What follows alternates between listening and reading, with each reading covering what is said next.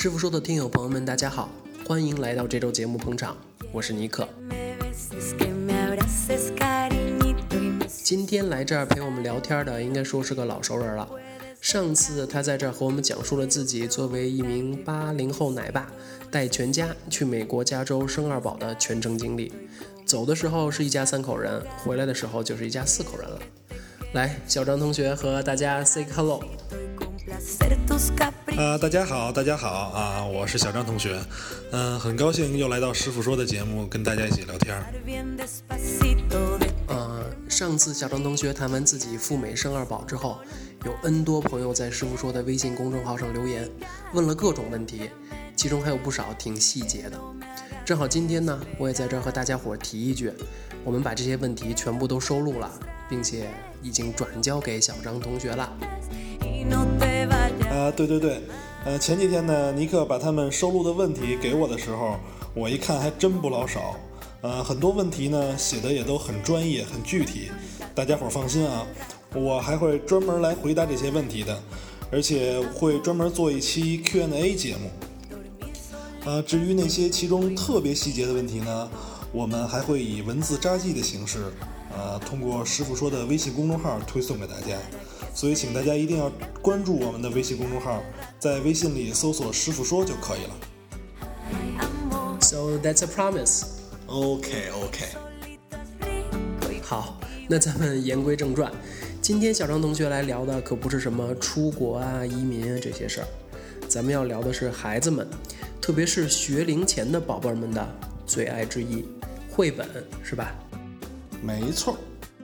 那我不知道大家伙有没有意识到。可能是因为小张同学有两个娃的原因，各种带娃的酸甜苦辣这种经历呢，都来了两遍，对很多宝宝的东西都有比较深刻的研究。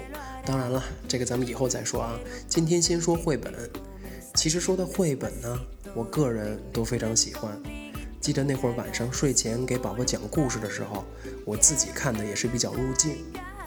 但是呢，从来没有从一个理论的角度来研究过这件事情，更多的是在网上看各种推荐呀，或者是借鉴其他家长的一些建议。今天呢，正好借这个机会，重新学习一下。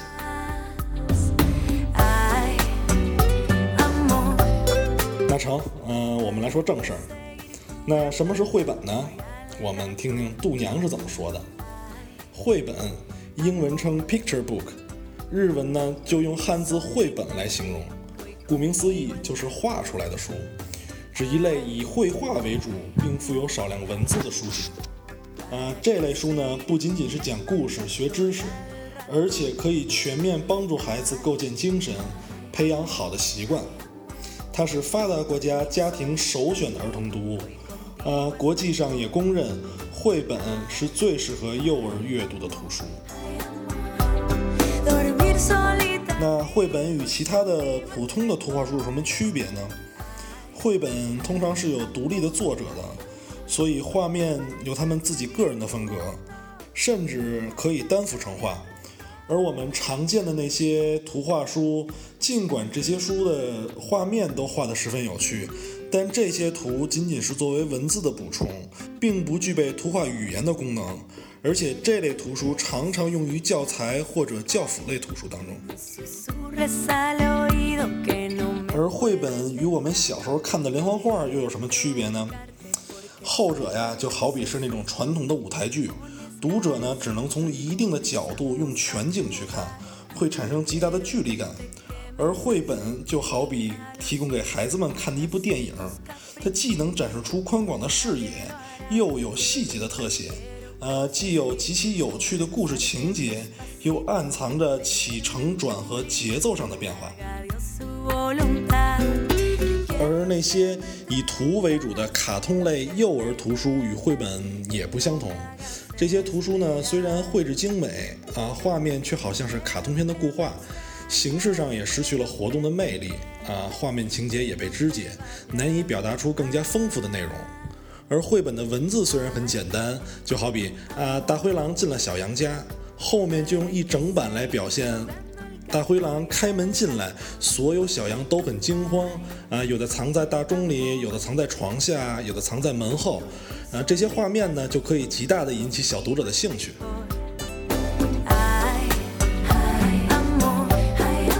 嗯，所以说绘本是最适合孩子阅读的一种形式。有研究表明呢，孩子认知图形的能力是从小就开始慢慢养成的。虽然那时的孩子他并不识字，但是呢，已经具备了一定的阅读能力。如果这时候爸爸妈妈们能有意识的和孩子一起阅读绘本，营造出温馨的环境，嗯，给他们读文字，和他们一起看图讲故事，那孩子们将在故事中品味艺术。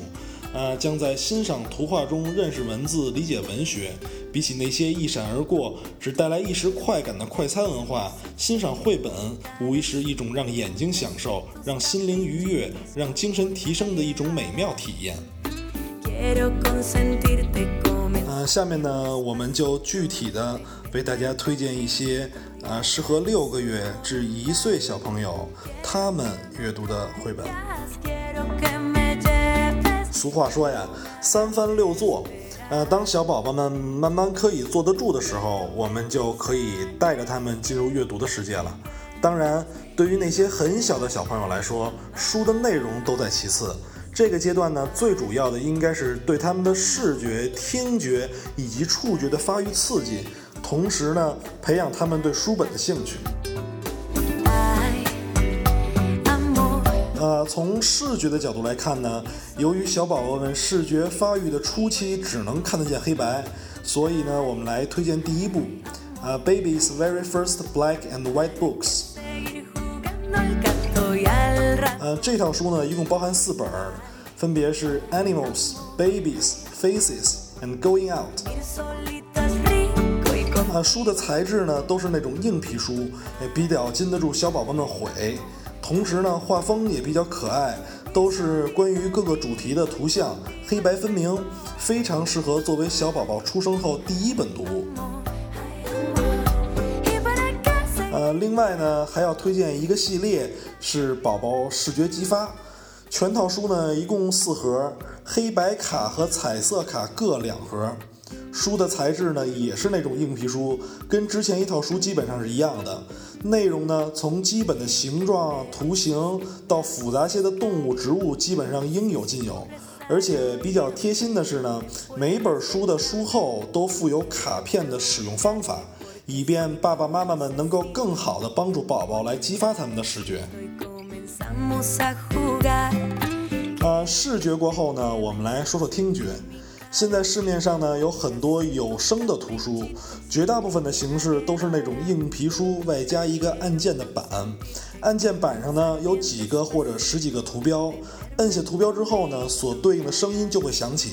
呃，特别提醒一下，这类有声图书一般都安有一个纽扣电池，一旦这个电池没电了，声音也就不响了。这种书呢，不但能够让宝宝和书之间有很好的互动。同时呢，还能让宝宝更加直观的学习或了解某种事物。下面呢，就是我们推荐第一部关于听觉的图书，《Baby's Very First Noisy Books》。这套书呢，在市面上我们能够买到大概有六本，啊，《Farm》，《Things That Go》，《Nursery Rhythms》，《Twins》，《Quack》and Christmas。啊，每本书呢都会根据主题配上五页左右相关的彩图，以及五种声音，嗯，让宝宝呢在看到某种事物时也能听到所对应的声音。我们感觉趣味性还是很高的。以 Things That Go 为例，呃，书中介绍了公交车、飞机、船、火车以及救火车五种交通工具。呃，宝宝呢可以通过按下这五种交通工具图标来听到这些交通工具的声音，这样宝宝不但可以通过这些图片认识这些交通工具，呃，还能通过这些声音加深他们的认识。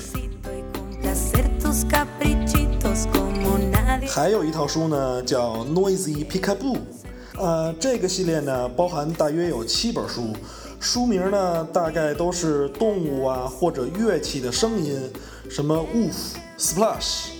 一类的，呃，每本书呢也是有五种声音，每一页都会有一个小动物或者小物品藏在小的纸板下面，就像躲猫猫一样。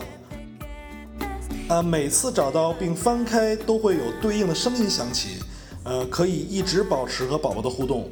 而且这套书色彩非常鲜艳，字体呢也很大，纸质也比较厚，不用担心宝宝撕扯。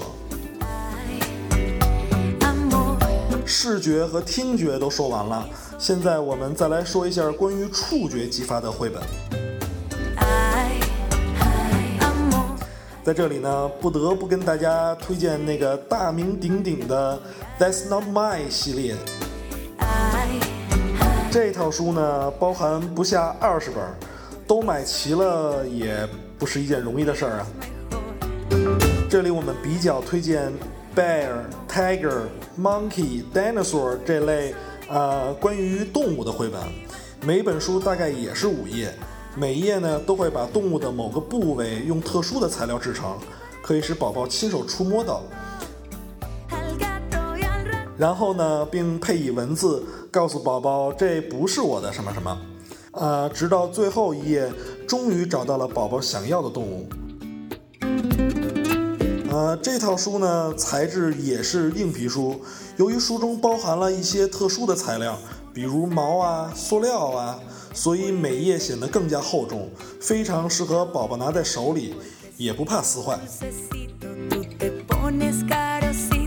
说到触觉呢，还不得不提一下布书。呃，毕竟布书作为激发宝宝触觉，同时对培养宝宝阅读习惯还是有很大帮助的。虽然市面上可以买到很多很多种的布书，但是师傅说呢，还是特别推荐两个系列，一个呢叫拉玛泽系列，还一个就是曼哈顿系列。这两套书呢，最大的优点就是内容更加的丰富，而且机关众多，各种捉迷藏、小镜子，甚至大转盘都有。尤其曼哈顿系列还会在书的左上角挂一个小坠儿，显得非常可爱。呃，不过呢，就画风而言，拉玛泽系列呢显得稍微简单一些，更适合那些刚过半岁的小宝宝；而曼哈顿系列更适合九到十个月或者更大的小朋友。这个，请大家酌情选购吧。以上呢就是本期师傅说给大家推荐的所有适合六个月到一岁小宝宝看的绘本。不过最后说到触觉，还是想在这里推荐一本很特别的书。叫做一本关于颜色的黑书，算是作为本期的彩蛋吧。呃，说它特别呢，是因为全书没有任何绚丽的色彩，全部采用黑色印刷。它呢是从一个盲人孩子的角度出发，通过嗅觉、味觉、听觉、触觉来体会色彩的斑斓。书中虽然只有黑色，但在黑色里，通过那些凸起的线条。呃，手指的触摸不但能感受到柔软的羽毛、酸酸的草莓、干枯的落叶、小小的风筝，还有蓝色的天空。虽然这本书并不适合特别小的孩子看，但是却并不影响他们阅读。健全的孩子也可以通过这本书来感受一下盲人孩子的世界。没有色彩，但是对于世界来说，他们会有另外一番感受。书中的最后一句话是这么写的：“这不仅是人类的通感，也是对生活与生命的独特感悟。换一个角度去感受，我们就会发现另一个全新的世界。”呃，这一期的节目呢，我们先暂时告一个段落。